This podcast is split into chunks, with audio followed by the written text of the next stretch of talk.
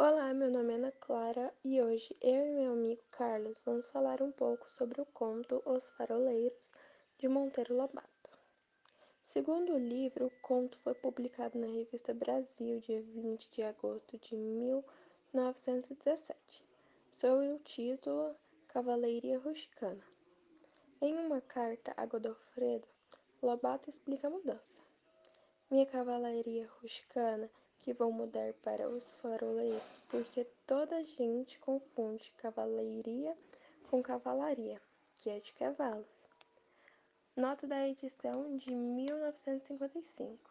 Então, vamos lá para o conto. O conto inicialmente fala que Eduardo e um amigo estão em um navio e avistam um farol, e a partir daí Eduardo começa a contar sobre uma experiência que teve ao ficar alguns dias em um farol. Ele conta que já viveu uma inesquecível temporada no farol dos Albatrozes e lá conheceu Jerebita e Cabrea. Jerebita meteu-se no farol aos 23 anos, e é raro isso porque, no geral, só se metem nas torres homens maduros, quarentões e batidos pela vida. Lá no farol, Jeremi falou que havia um ajudante e esse ajudante é o Cabré, mas que ele não poderia estar lá, pois ele é louco. Um dia Jerebita abordou uma questão. Quero que o senhor me resolva um caso. Estão dois homens numa casa, de repente um enlouquece e rompe, como caça esfumeado, para cima do outro.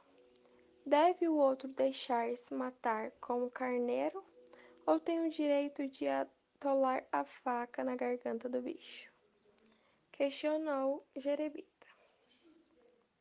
Se Cabrés enlouquecesse e agredisse, matá-lo seria um direito natural de defesa, não havendo socorro à mão. Matar para não morrer não é crime mas isso só em último caso, respondeu Eduardo. E assim, em uma noite, ele acordou com barulhos de luta e testemunhou Jerebita matando Cabré. A resposta do crime foi legítima defesa e o corpo foi entregue ao mar. Eduardo jurou o segredo, mas, saindo do farol, contou o caso e veio descobrir que entre os faroleiros havia uma rixa porque Cabré fugiu com a mulher de Jerebita. E assim finalizamos o conto. Obrigado a todos pela atenção.